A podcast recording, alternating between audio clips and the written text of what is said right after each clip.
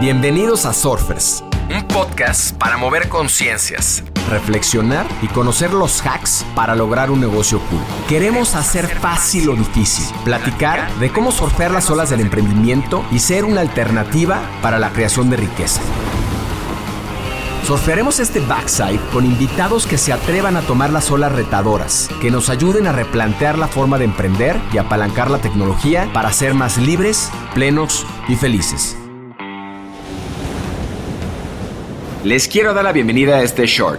Los shorts son, como estas olas cortas en el surf, reflexiones de no más de 10 minutos sobre temas relevantes, casos, noticias, investigaciones, que nos acerquen más a los 10 principios de negocios cool.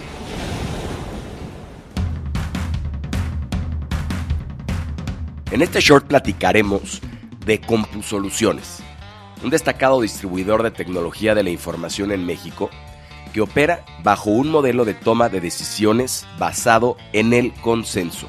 Y su presidente, José Medina Mora, enfatiza la importancia de considerar diversos puntos de vista en las decisiones estratégicas del negocio. En palabras propias de José Medina Mora, dice, en CompuSoluciones nadie toma una decisión estratégica sin considerar el punto de vista de los demás. De hecho, nuestra política es lograr consenso en cada movimiento estratégico importante que realizamos.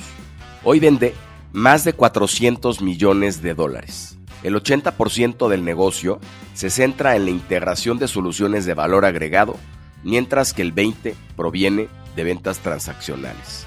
Los empleados poseen el 52% de las acciones de la empresa y los inversores independientes el 46.3%. El restante pertenece a ex empleados. CompuSoluciones cuenta con 18 unidades de negocio que operaban al 2015 de manera algo independiente y de más de 415 empleados distribuidos en tres oficinas. 40 gerentes trabajando en diferentes segmentos de industria y gestionando relación con más de 2.000 revendedores, reportando a 6 gerentes senior. Fundada con Fernando Contreras y José Ignacio Montemayor el 26 de mayo de 1985, con la misión de integrar soluciones de tecnología de la información y comunicaciones para la competitividad de las organizaciones, basadas en experiencia de valores y en alianzas con empresas complementarias, la mayoría de sus ingresos provenía de la reventa de productos y servicios producidos por proveedores globales como HP, como Oracle, IBM, Lenovo, VMware, Apple, Autodesk y Microsoft. Proveedores que dependían de distribuidores como CompuSoluciones para construir una red de revendedores que entregara productos y servicios a pequeñas y medianas empresas. Los revendedores en aquella época eran a menudo pequeñas empresas conformadas por 10 a 15 personas y eran operadas por sus propietarios. Había alrededor de 20.000 revendedores en total en el mercado mexicano. Aproximadamente el 80% del negocio de CompuSoluciones se dedicaba a la integración de soluciones de valor agregado para ayudar a los revendedores a armar paquetes tecnológicos para los clientes. El otro 20% del negocio de la empresa provenía de venta transaccional de hardware y software. Dentro de CompuSoluciones había 18 células autónomas o unidades de negocio que trabajaban con proveedores específicos y que tenían su propia declaración financiera de pérdidas y ganancias y no se compartía información entre ellas.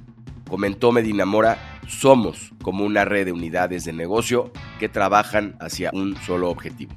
Hacia el 2015 también, el equipo directivo de CompuSoluciones trabajaba para institucionalizar la empresa de manera que en el futuro pudiera realizarse una oferta pública inicial.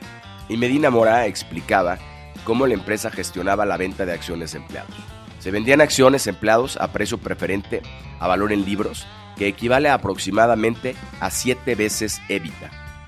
Con el tiempo, reevaluaron propiedades para agregar valor en libros, buscando que el precio fuera justo para todos. La única condición es que los empleados paguen por sus acciones. El órgano principal de la empresa es la Asamblea de Accionistas, encargada de designar a los miembros del Consejo de Administración para aprobar los resultados organizacionales. El Consejo de Administración, compuesto por seis miembros, entre ellos el presidente, el CEO, CFO y tres miembros independientes, cuya misión era revisar la estrategia a largo plazo para asegurar la continuidad del negocio. Otro comité también fue el Comité Ejecutivo de Compusoluciones, conformado por seis miembros del equipo senior, además del presidente, el CEO, el CFO y tres gerentes comerciales. Comité que se responsabilizaba de construir la visión de Compusoluciones y supervisar la ejecución de la estrategia para lograr valor del negocio.